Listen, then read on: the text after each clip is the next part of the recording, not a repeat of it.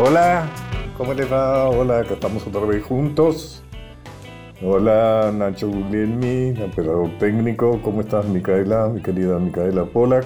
Hola, Pacho, buenas noches. Colaboradora, co-conductora, asesora musical, amiga. Todo eso. ¿Qué música nos vas a poner hoy?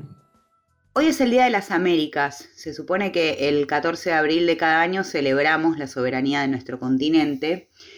A veces queda un poco en la formalidad, ¿no? Los días como estos en general porque se imprimen en algún calendario y no, no pasa mucho más. Es el Día de las Américas porque el 14 de abril de 1890 se hizo la primera conferencia internacional americana, pero se hizo en Estados Unidos y eso parece haber querido sellar el destino del patio trasero, como lo llamó Bolívar, que es nuestra América Latina. En ese momento se crearon la Unión de las Repúblicas Americanas y la Oficina Comercial de las Repúblicas Americanas, que después fueron la Unión Panamericana y más tarde, desde 1948 y hasta hoy, es la Organización de Estados Americanos. El tema es que estaría bueno poder celebrar el Día de las Américas el 14 de abril, pero también actuar en consecuencia el resto de los días del año y como la OEA deja mucho que desear en términos de defensa de la soberanía, vamos a aprovechar el día para celebrar esta parte de América, que es la que está al sur del río Bravo y es esta que amamos. Así que vamos a escuchar música que nos habla de nuestra América Latina. Ah, qué bueno. Bueno. Bueno, empecemos, empecemos con una de tus, una de tus temas. Muy bien, empecemos entonces con Falta y Resto, que a diferencia de su compatriota Luis Almagro, que está al frente de la OEA y que avaló el golpe de Estado en Bolivia, por ejemplo, esta murga uruguaya pregunta y también increpa, ¿dónde está la libertad? La Cruz del Sur alumbra los picos de los Andes. Viento vital se expande del Plata al Amazonas cruje y se desmorona el imperio del norte. Y al águila y su corte la enfrentan mil palomas. América Latina se están pasando de vivos los que roban tu riqueza cuando no le corresponde. ¿Se la llevan a dónde? ¿A las Islas Caimán?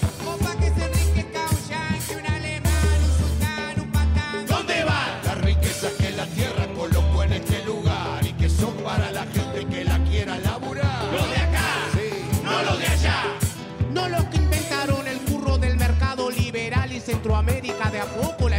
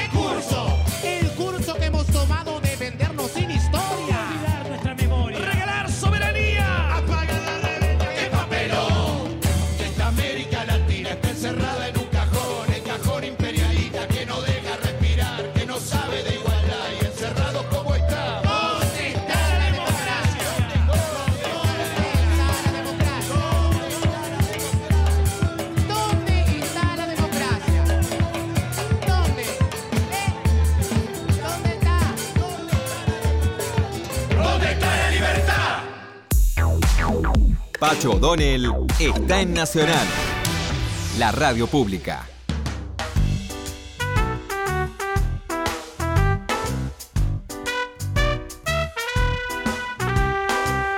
Justamente siendo hoy el Día de las Américas, pensando en alguien que reflejó las Américas, no puedo dejar de pensar en Eduardo Galeano. Mi gran amigo Eduardo Galeano, gran escritor, poeta uruguayo, que vivió muchos años acá en Argentina, parte de su exilio lo vivió acá en Argentina, y luego también fue corrido por la dictadura del proceso y se eh, refugió en Barcelona, en España. Eh, tiene un libro fundamental, ¿no es cierto?, que a muchos nos abrió la cabeza, que fue Las Venas Abiertas de América Latina. Y tiene varios libros más, todos eh, verdaderamente muy importantes. Eh, tuve el honor de ser su amigo, de que me considerara su amigo. Quien quiere escuchar una entrevista, que en realidad fue una conversación que tuvimos, está en mi página pachodonel.com.ar eh, en la serie de entrevistas eh, que luego fueron recogidas eh, por el canal Encuentro. Y bueno, él tenía un gran encanto personal, era muy buen mozo, muy fachero. Y mm, también me honró, yo tenía una humilde casa en las afueras, cerca de ahí por el oeste. Y ahí fue donde Eduardo se refugió durante unos cuantos días escribiendo. Eh, fue, se sintió muy cómodo, mm, tuvimos charlas verdaderamente muy interesantes. Él era un tipo muy interesante, muy fascinante. Eh, vamos a ver algo de lo que él ha escrito, ¿sabes? Mica, te voy a leer, por ejemplo, uno que se llama Los Fueguitos. Cada persona brilla con luz propia entre todas las demás. No hay dos fuegos iguales, hay fuegos grandes y fuegos chicos y fuegos de todos los colores. Hay gente de fuego sereno que ni se entera del viento y gente de fuego loco que llena el aire de chispas. Algunos fuegos, fuegos bobos, no alumbran ni queman, pero otros arden la vida con tantas ganas que no se puede mirarlos sin parpadear y quien se acerca se enciende. Este es un texto del libro de los abrazos. Bueno, habrá que ver, vos que me escuchás, qué fuego sos. ¿Mm? Vamos a leer otra de la crítica, de alguna manera, esa crítica social que era característica de Eduardo, eh, que él expresaba de una manera que todos lo entendían y todos lo compartían. Estamos en plena cultura del envase. El contrato de matrimonio importa más que el amor, el funeral más que el muerto, la ropa más que el cuerpo y la misa más que Dios. Yo escribí, dentro de las imprudencias que cometí durante la dictadura, escribí en la revista Crisis que él dirigía y que fue una revista de resistencia, hasta que fue obligada a cerrarse y nos exiliamos prácticamente todos los que ahí escribíamos. No solo por escribir ahí, ¿no es cierto? Recuerdo que una vez estaba con Mario Benedetti, otro uruguayo famoso, maravilloso, y Galeano, estábamos los tres ahí en la, en la humilde redacción de Crisis, cuando llaman por teléfono, eran tiempos duros, eran tiempos de la triple A. Y atiende Eduardo, escucha con silencio lo que le dicen del otro lado de la línea y luego habla amenazas de 5 a 7 y corta. O sea, era capaz de humor, ¿no es cierto? En los momentos eh, más dramáticos era capaz de humor. Eso fue una de sus características. Nos dejó Eduardo algunas frases memorables y vamos a recordarlas aquí. La caridad es humillante porque se ejerce verticalmente y desde arriba. La solidaridad es horizontal e implica respeto mutuo. Otra, el código moral del fin del milenio no condena la injusticia, sino el fracaso. Son frases para pensar, ¿no es cierto? La historia de América Latina es la historia del despojo de los recursos naturales. Qué simple, ¿no? Qué profundo. Al fin y al cabo, somos lo que hacemos para cambiar lo que somos. Somos lo que hacemos para cambiar lo que somos. El mundo es una gran paradoja que gira en el universo. A este paso, de aquí a poco los propietarios del planeta prohibirán el hambre y la sed para que no falten el pan ni el agua. Está claro que era un hombre de izquierda, ¿no? Sin estar identificado con ningún partido en especial. Un intelectual, un pensador de izquierda. Al norte y al sur, al este y al oeste, el hombre se rucha con delirante entusiasmo la rama donde está sentado. No sería capaz de leer las venas de su ironía consigo mismo, ¿no? No sería capaz de leer las venas abiertas.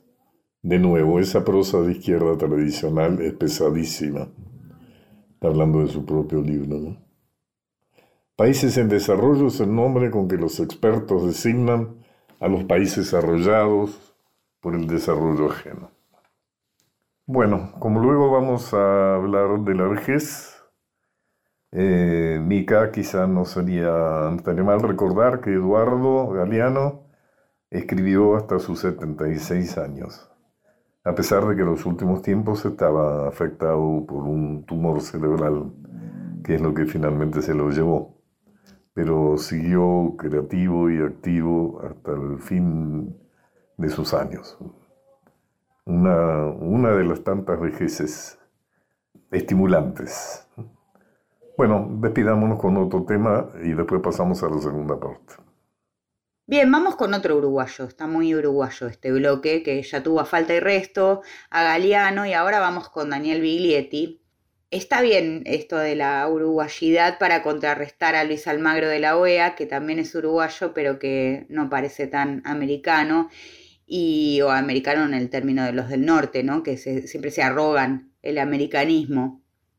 en este Día de las Américas, eh, Biglietti como Galeano también fue muy activo en su vejez y en su militancia de izquierda, digamos, que usted también mencionó.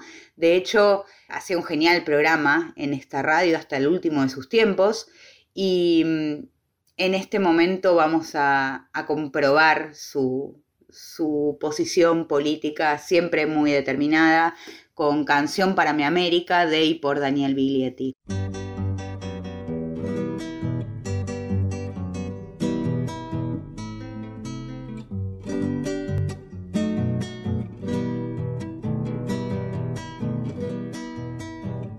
Dale tu mano al indio, dale que te hará bien. Encontrarás el camino como ayer yo lo encontré.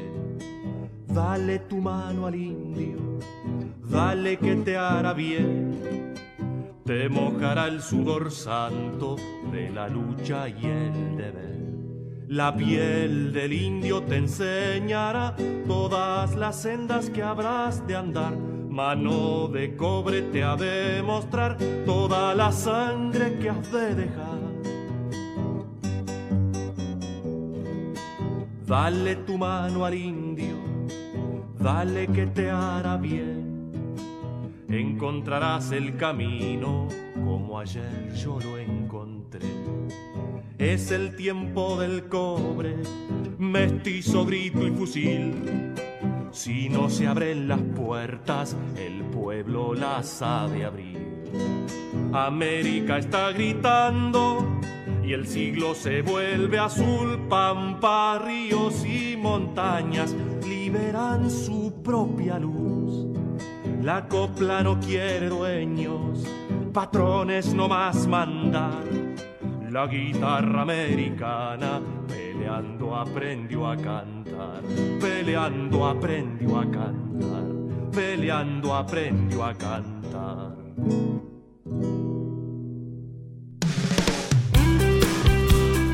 Una hora transitando los caminos de Pacho O'Donnell por Nacional.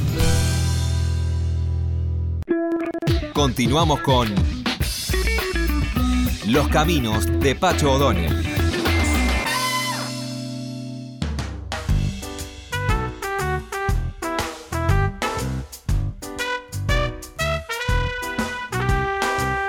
Bueno, en esta segunda parte voy a conversar con Sol Rodríguez Maistegui.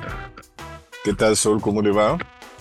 Hola, ¿qué tal? Qué gusto, un placer. Es una Muchas gracias. periodista gerontóloga eh, cordobesa que ha sido distinguida con un premio muy importante de las Naciones Unidas entre las 50 líderes principales de, ac- de actividad relacionada con la- el envejecimiento saludable. ¿no?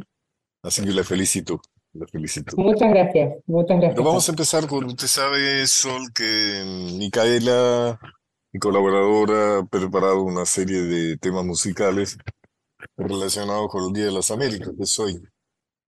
Y le voy a pedir ahora que nos haga escuchar una canción, un tema que se llama La canción de todos, ¿no? Que tiene letra de ese gran poeta que fue Armando Tejada Gómez y música de César Isela que es una música que fue difundiéndose con una gran letra eh, por toda América, tal es así que el que era entonces presidente de Ecuador, que era Rafael Correa, lo propuso como himno de Luna Sur.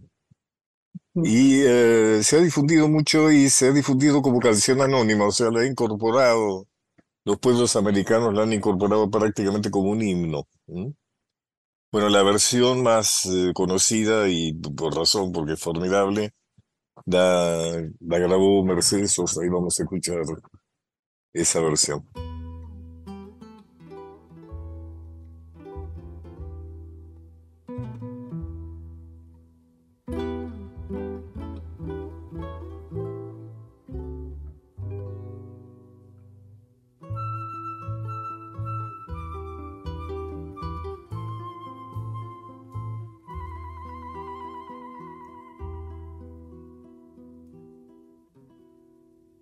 Salgo a caminar por la cintura cósmica del sur. Piso en la región más vegetal del viento y de la luz. Siento al caminar toda la piel de América en mi piel y anda en mi sangre un río que libera en mi voz su caudal. Sol de Alto Perú, rostro Bolivia estaño y soledad, un verde Brasil besa mi Chile cobre y mineral, estuvo desde el sur hacia la entraña América y total, pura raíz de un grito destinado a crecer y a estallar.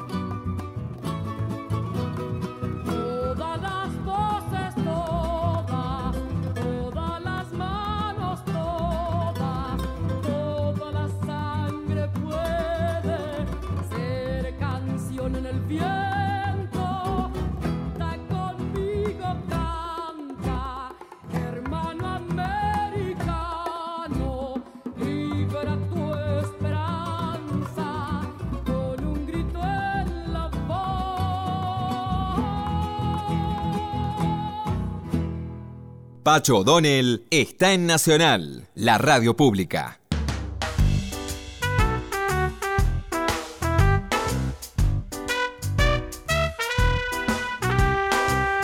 Bueno, Sol, cuénteme qué es lo que hace usted para merecer un premio tan importante.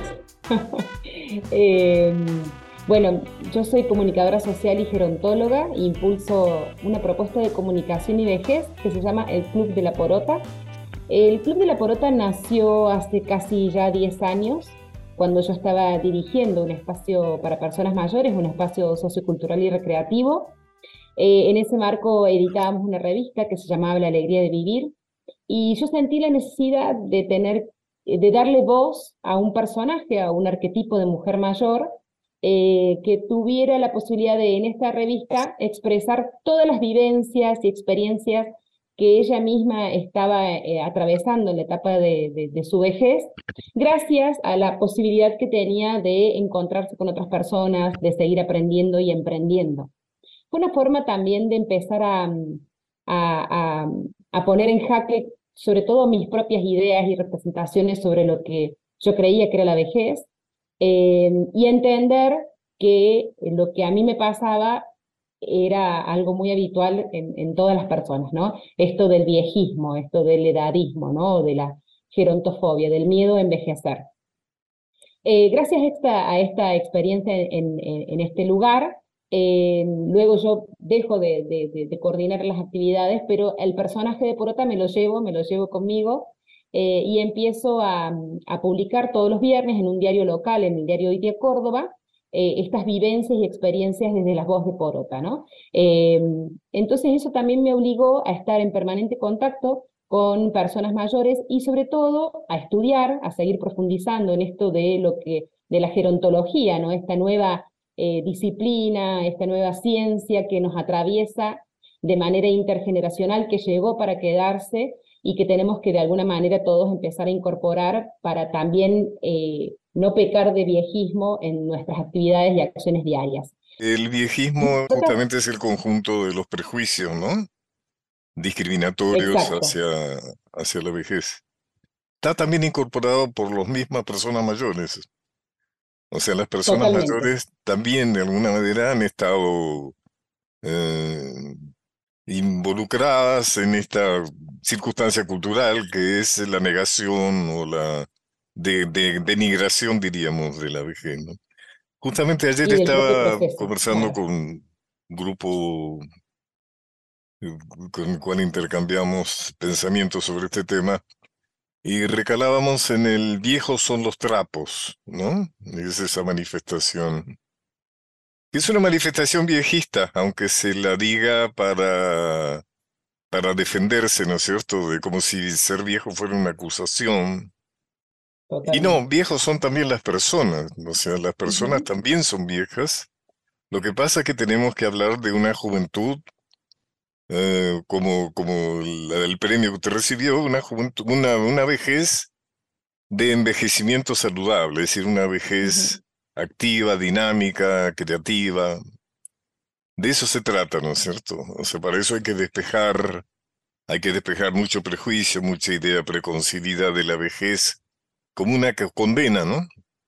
Y no como un desafío. Claro, en realidad el premio me lo dan a mí como, como líder de la propuesta, pero el Club de la Porota lo que intenta es justamente interpelar esta mirada viejista o estas discriminaciones que tenemos asociadas a las vejeces y en realidad nosotros defendemos mucho los términos viejo-vieja, ¿no? Porque si no, si los términos viejo-vieja molestan, es porque están cargados de sentidos muy negativos. Yo los reivindico siempre, pues claro.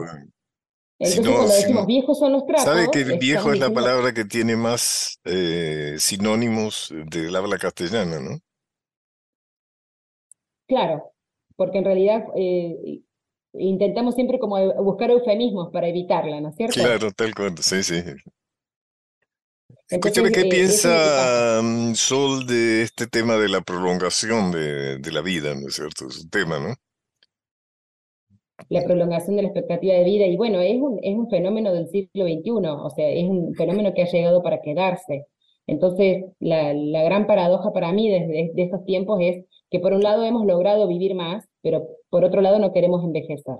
Y eso es imposible, o sea, para, para vivir más tenemos que envejecer y tenemos que aprender a envejecer. Eh, la longevidad eh, eh, es el, fenómeno de, de, este siglo, ¿no? Eh, y vos bien lo sabés ya que está previsto que para el 2050 en nuestro país haya más personas mayores de 60 que menores de 15, ¿no? Entonces, bueno, la pregunta es, eh, ¿qué personas mayores nos proyectamos, en el caso de quienes todavía no lo somos? ¿Qué viejo o vieja quiero ser, ¿no? Eh, en un futuro, y qué vieja y viejo quiero ser en este presente, ¿no? Porque por ahí las personas mayores se definen en función de lo que fueron, pero este presente también les pertenece. Y en este presente también tienen injerencia, ¿no? Y, son responsables de lo que pase, o de lo que pasa, ¿no? Absolutamente. Eh, yo insisto mucho en, que esté larga vejez. Yo tengo 81 años, yo tengo más de 20 años de viejo. Es una larga edad, o sea, la vejez está transformándose en la etapa más larga de la vida de una persona. Y tenemos que estar preparados para esa etapa, o sea, en general, hasta no hace mucho, la vejez estaba mm, de alguna manera identificada con la jubilación, no se jubilaba, esperaba un rato y se moría. ahora hay una larga etapa, desde los 60 en adelante, que debe ser aprovechada. O sea que las eh, personas mayores tenemos que saber que es una edad donde podemos aprender idiomas, donde podemos eh, hacer estudios universitarios, donde podemos hacer aquello que no hicimos antes, porque estábamos muy apremiados por la realidad, por, por los impuestos, por el colegio de los chicos, etc. Y pues, eso es eh, muy importante que esté instalado en, en las personas envejecientes, ¿no es cierto?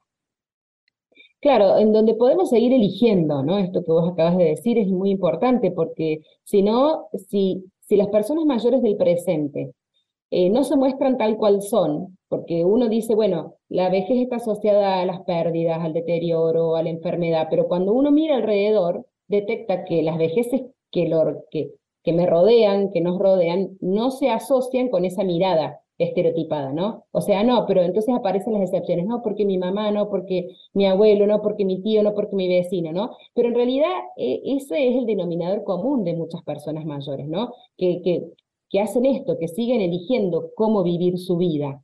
El tema es que si, es, si nosotros no visibilizamos a las personas mayores del presente, las generaciones eh, más jóvenes no tienen con quienes referenciarse. ¿no? Entonces yo necesito conocer esas personas mayores que interpelan permanentemente la mirada viejista o edadista eh, para que mi proyección como persona mayor sea mucho más saludable que la actual, en donde pensar que la vejez es sinónimo de todo esto que decíamos recién, ¿no? De la soledad o de la espera o de la pasividad, ¿no? El tema de el término jubilado jubilado siempre se asocia mucho al término pasivo o pasiva, ¿no? Las palabras nos condicionan, nos determinan y la realidad también indica de que las personas mayores de hoy asumen entre seis y ocho roles por fuera del del abuelazgo, ¿no? Porque tendemos a asociarlo siempre con el abuelo o la abuela y por fuera del jubilado jubilada, ¿no? O sea, uno se jubila de la vida, uno se jubila de un trabajo, perdón, pero no se jubila de la vida, ¿no? Y bueno, y son cuestiones que uno tiene que ir como empezando a, a, mostrar de un modo distinto, ¿no?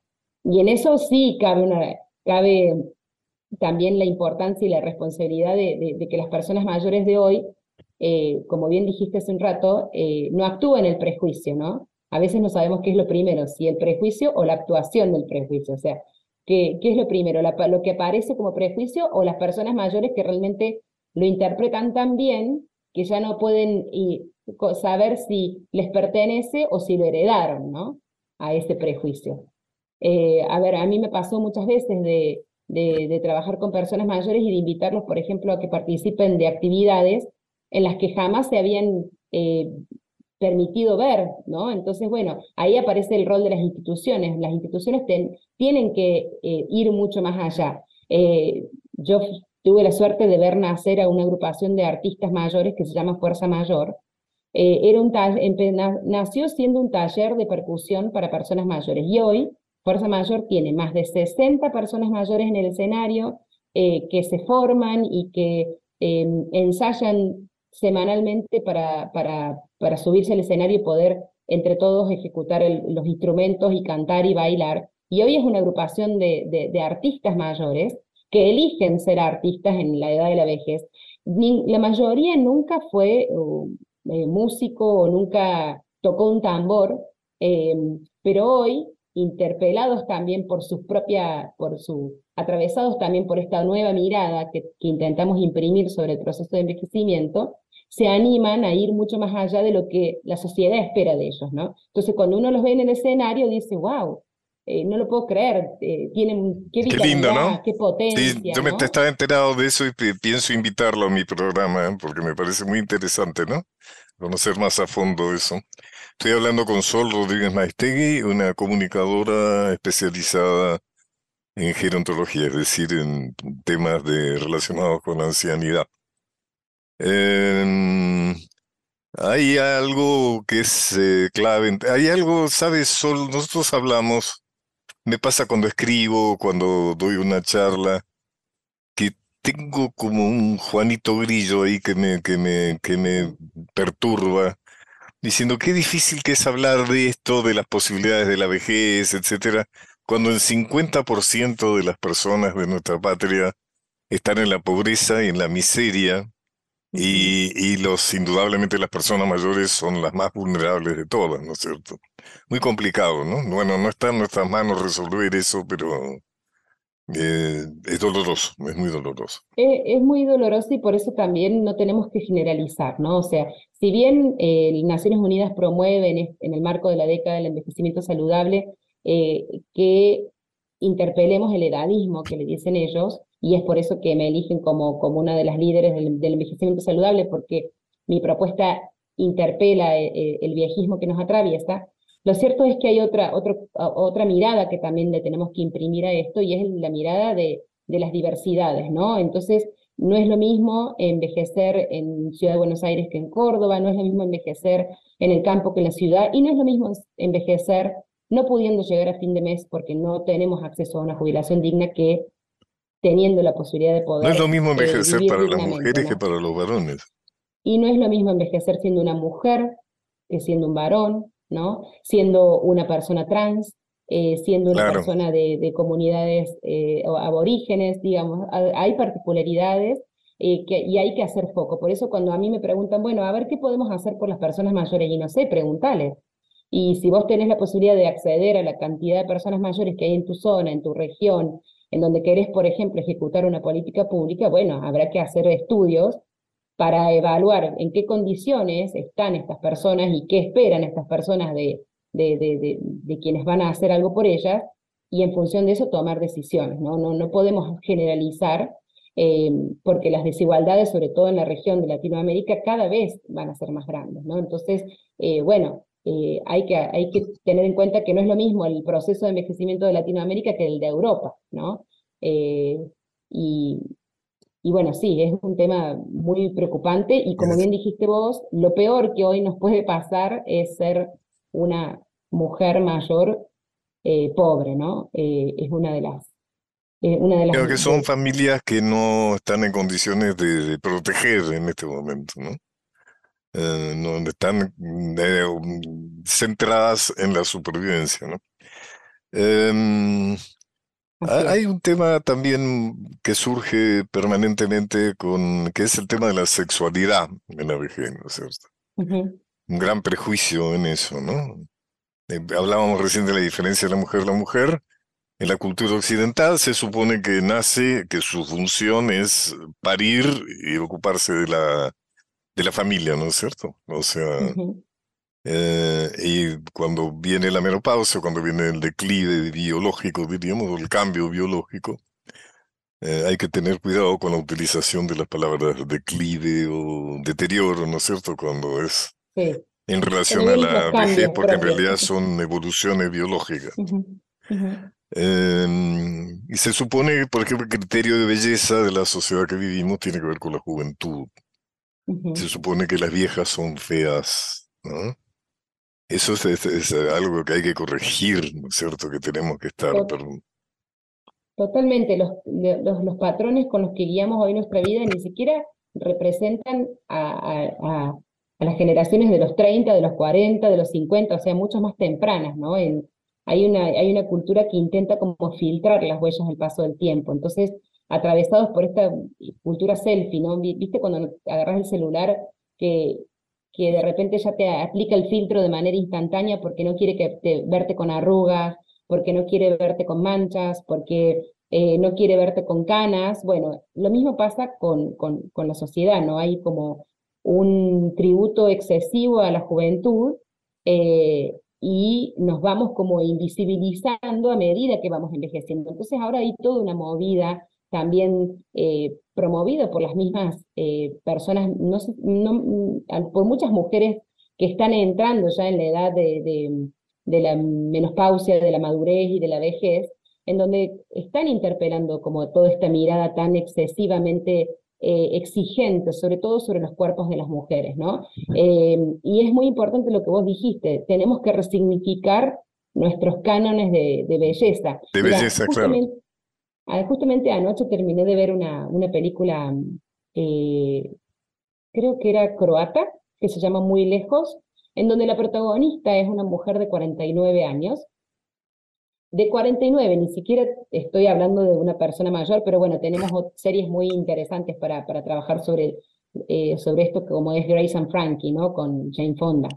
Pero en, esta película que, que, yo vi anoche, que terminé de ver, eh, aparece como protagonista una mujer de 49 años y entonces en los diálogos a veces le dicen abuelita, a veces le dicen vieja, pero también aparece toda esta cuestión más de, del erotismo, del enamoramiento, de la sexualidad. Me parece que es una película interesante para ver cómo se pone en tensión todo esto junto, ¿no? Eh, a veces creemos que es como, como, como incoherente, como que no pueden coexistir. Y la realidad es que quienes envejecemos, Pacho, somos personas con deseos eh, son con, a lo largo de la vida, ¿no? Y que vamos a vivir también nuestra sexualidad no solamente en función de nuestras posibilidades, sino también de cómo la hemos vivido en edades más tempranas. Entonces, em, hay que empezar a, generar, sobre todo a través de la cultura, para mí el arte es una gran herramienta, la posibilidad de empezar a mostrar otras bellezas, de empezar a, mostrar, otras potencialidades. Miramos a las personas en función de lo, de, lo, que vamos perdiendo, ¿no? A ver, bueno, ya perdimos la posibilidad de ser eh, mujeres reproductivas pero no nos preguntamos qué ganamos. No nos preguntamos fíjate, qué. Fíjate, fíjate que eso mismo es, abre otras posibilidades. Es decir, el hecho de la menopausia, en caso que yo conozco, bueno, es una, permite una sexualidad mucho más libre. O sea, porque ya no hay el riesgo del embarazo, esas cosas.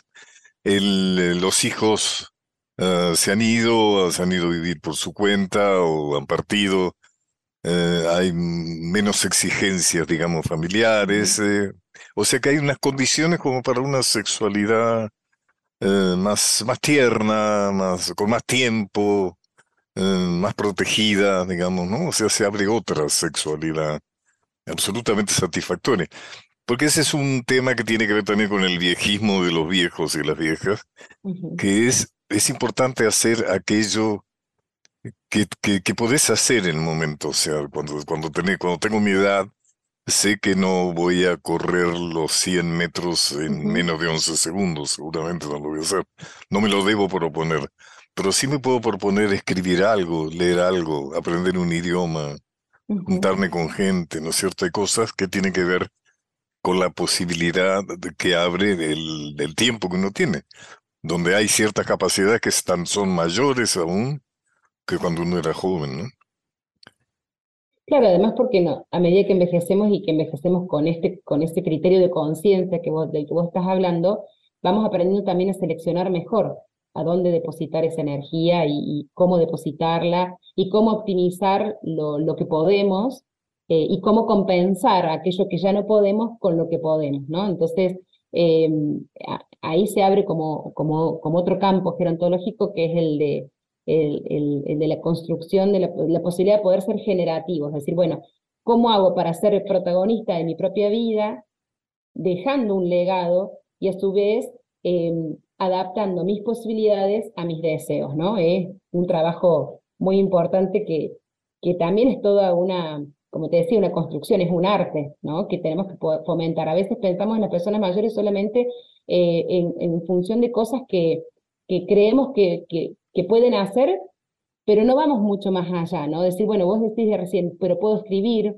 puedo, a lo mejor no podés correr en 11 segundos una, en una maratón, pero sí podés yo conozco muchas personas mayores que corren, muchas personas mayores que participan en maratones, ¿no? Entonces digo, bueno, no van a hacer no, no van a pretender llegar primero, pero van a pretender llegar, y eso ya es muy importante, ¿no? Eh, Lo que no hay que hacer es negar la vejez. O sea, hay que asumirse como viejo, como viejo, como vieja, hay que asumirse y tener la mejor vejez posible. Quiere decir con esto que hay toda una industria en la sociedad de consumo que vivimos basada en la negación de la vejez, ¿no? Sí. O sea, las personas son inducidas a, operarse quirúrgicamente, a teñirse, a, no sé, a toda una serie de procedimientos de negación del paso del tiempo, del paso de los años. No sé, eso entra dentro del campo de la coquetería, no sé cómo se llama eso, no sé cuánto está bien y cuánto está mal eso, pero sí es cierto que uno mm, no tiene que negar su condición de persona mayor. O sea, pues, no, así, este, sáquese los barritos, o sea, eh, opérese, pero sepa que nada de eso va a impedir su condición de ser una anciana o un anciano. Y que de lo que se trata no es de negarlo, sino de asumirlo y de vivirlo de la mejor manera posible. Porque la vejez es una etapa que puede ser la etapa más feliz de una vida. Se abren muchas dimensiones, muchas perspectivas, hay muchos cambios que pueden ser positivos. Uno siempre cuando tiene una cierta edad tiene nanas. Yo tengo nanas, tengo varias nanas. Pero la ciencia está ahí para ayudarle a que si uno tiene un dolor le duele menos, que si yo por ejemplo tengo audífonos en los dos oídos, escucho bien gracias a los audífonos. O sea, la ciencia se ocupa de arreglar este, o de alguna manera de paliar cuando no puede curar las nanas inevitables, digamos, ¿no? Del paso de los años. Y yo conozco mucha gente, Pacho, que por miedo a, a, que, a que le digan viejo vieja, que ya lo son, no usan bastón o no usan andador, cuando en realidad son herramientas que te garantizan la posibilidad de ser una persona autónoma sin tener que quebrarte la cadera, ¿no? Ya sabemos que cuando uno se quiebra la cadera, después es difícil la, solucionar eso de, de, una forma que no te evite tener que entrar y salir del quirófano cada dos por tres. Entonces digo, bueno, esto que vos decís, ¿no? De, bueno, asumir que a medida que envejecemos necesitamos de otras herramientas para lograr autonomía, del audífono, de los anteojos, de hecho, los anteojos los, usamos muchas personas eh, que no necesariamente son mayores, ¿no? De un bastón, de un andador, de una silla de rueda. Sí, sí, sí, sí, sí, sí, sí, Son herramientas que nos van ayudando, a, y la robótica, sin, sin ir más lejos, ¿no? La, todo lo que es la incorporación de la tecnología para lograr la mayor autonomía posible en una persona mayor es muy importante. Y respecto al tema de, de, viejos y viejas, y volviendo a lo que vos decías de viejos son los trapos, una vez organizamos un congreso en donde toda la campaña publicitaria del congreso era, eh, era el primer congreso de viejos del centro del país en el año 2013, y toda la campaña estaba asociada a personas mayores eh, muy referentes, como por ejemplo em, Borges, eh, la Madre Teresa de Calcuta, Nelson Mandela, Mick Jagger, y debajo de cada imagen poníamos viejo, Mick Jagger transgresor, em, viejo pacifista, como Nelson Mandela, ¿no? o, vieja eh, caritativa en el caso de la Madre Teresa. Entonces, de ese modo, lo que quisimos es asociar los términos viejo, vieja con palabras positivas, porque siempre si no las asociamos con viejos de mierda, por ejemplo, viejos de, o, viejos verdes, o viejas, eh, ¿no? Entonces, esto que vos decías recién, soy una vieja, soy un viejo eh, transgresor, soy un viejo escritor, soy una vieja creativa, soy una vieja talentosa, soy un viejo pacifista. Digo, apropiarnos de esos términos y asociarlos a lo que nos representa, pero sin negarlos, ¿no? Porque en la negación nuevamente aparece la resistencia. Vos sabés, Sol, que algo en lo que yo insisto es no solo excelente lo que estabas planteando, el hecho de que un Mick Jagger sigue cantando y sigue moviéndose a los 81 años, creo que tiene, ¿no? Creo que tiene la misma edad que yo. Sí, igual Sino también la vejez es el momento que uno puede hacer aquello que no hizo porque no tuvo tiempo, porque no pudo, porque no tuvo el coraje. Y es decir, es la edad que yo llamo de pagar las deudas con uno mismo. Y suelo dar ejemplos, por ejemplo, ejemplos históricos. San Martín, en su vejez, en su destierro, pintó. Se conectó con la vida cultural de París, de Francia, y eh, dio, dio salida a su vocación por la pintura. Y pintó y pintaba sobre todo marinas, ¿no? O sea, paisajes de, de mares, borrascosos. De mares, claro. Y aparentemente no lo hacía mal, no lo hacía mal. Bueno, solo ha sido un gran gusto conversar contigo. Eh, espero que sigamos en contacto, espero enterarme de las cosas que se hizo haciendo. Y bueno, te felicito. Y nos vamos con una canción de Nino Bravo, Mamé, que es la que le pido a Mica, América, América. Nino Bravo fue un cantante español que murió muy joven en un accidente automovilístico. Bueno, nos despedimos hasta el próximo viernes a las nueve de la noche. Gracias, Nacho Guglielmi, por tu parte técnica y Mica, por supuesto, Mica de la Pola, por tu colaboración. Muchas gracias a usted, Pacho. Hasta el viernes.